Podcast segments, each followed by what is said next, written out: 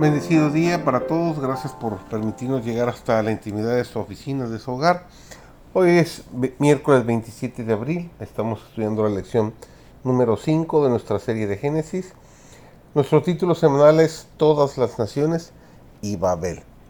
Servidor David González, nuestro título de hoy es Descendamos.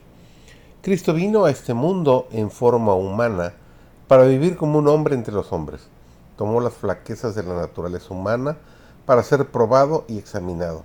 En su humanidad era participante de la naturaleza divina. En su encarnación ganó en un nuevo sentido el título de Hijo de Dios. Si bien era el hijo de un ser humano, llegó a ser en un nuevo sentido el Hijo de Dios. Así estuvo en nuestro mundo, el Hijo de Dios y sin embargo unido a la raza humana por su nacimiento.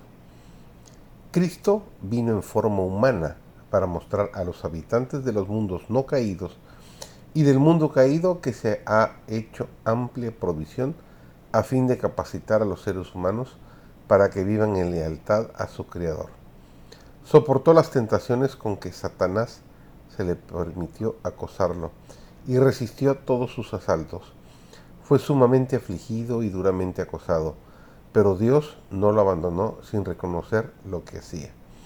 Cuando fue bautizado por Juan en el Jordán, al salir del agua, descendió sobre él el Espíritu de Dios en forma de una paloma áurea y una voz del cielo que dijo, en Mateo 3:17, este es mi Hijo amado en el cual tengo complacencia. Dios observa al pecador.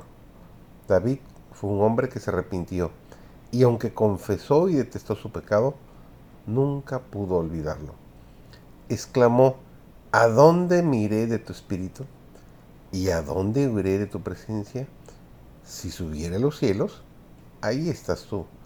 Y si en el Seol hiciere mi estrado, he aquí, allí estás. Si tomare las alas del alba y habitare en el extremo del mar, aún allí me guiará tu mano. Aún las tinieblas no encubren de ti, y la noche resplandece como el día.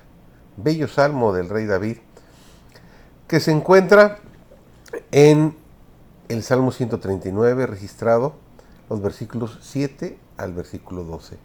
Dios está en todas partes, ve, sabe todas las cosas y entiende las intenciones y determinaciones del corazón.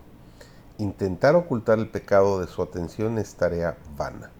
Vio cuando nuestros primeros padres pecaron en el Edén. Vio cuando Caín levantó su mano contra Abel para matarlo. Observó los pecados del mundo antiguo. Determinó sus días y los castigó con el diluvio. También vio los pecados de su propio pueblo del pacto, los judíos, cuando se confabularon en contra del Hijo de Dios. Hay constructores de torres en nuestros días. Los incrédulos formulan sus teorías sobre supuestas deducciones de la ciencia y rechazan la palabra revelada de Dios. En el mundo que profesa ser cristiano y muchos se alejan de las claras enseñanzas de la Sagrada Escritura y construyen un credo fundado en especulaciones humanas y fábulas agradables, y señalan su torre como una manera de subir al cielo. El tiempo de la investigación de Dios ha llegado. El Altísimo descenderá para ver lo que los hijos de los hombres han construido. Su poder soberano se revelará. Las obras del orgullo humano, todas serán abatidas.